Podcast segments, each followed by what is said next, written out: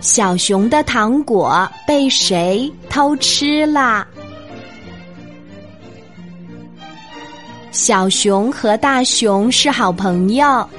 一天，小熊把一粒糖果放在了桌子上，准备第二天吃。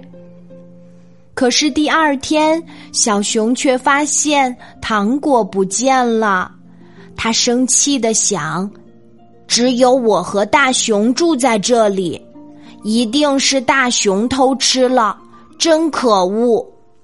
小熊找到了大熊，他问：“大熊，是不是你贪吃，吃掉了我的糖果？”大熊一脸无辜的说：“没有啊，我的牙齿疼，不能吃糖果了呀。”可小熊就认定是大熊吃的，大熊被误会，很伤心的哭了起来。就在这个时候，小熊发现一群蚂蚁正堆积成小山丘，躲在角落里，不知道在干什么。他一走过去，蚂蚁们就立刻四处逃窜。等没有蚂蚁了。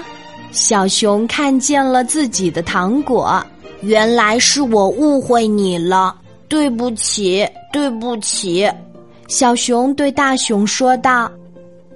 小熊的脸一直红到了脖子根儿。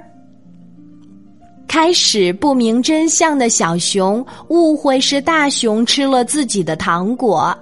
大熊的牙齿是不允许他吃糖果的，怎么可能是他偷了小熊的糖果呢？这个时候，小熊看见一群堆积成山的蚂蚁之后，明白是自己误会大熊了，心里感到很愧疚。原来糖果是蚂蚁们吃了呀。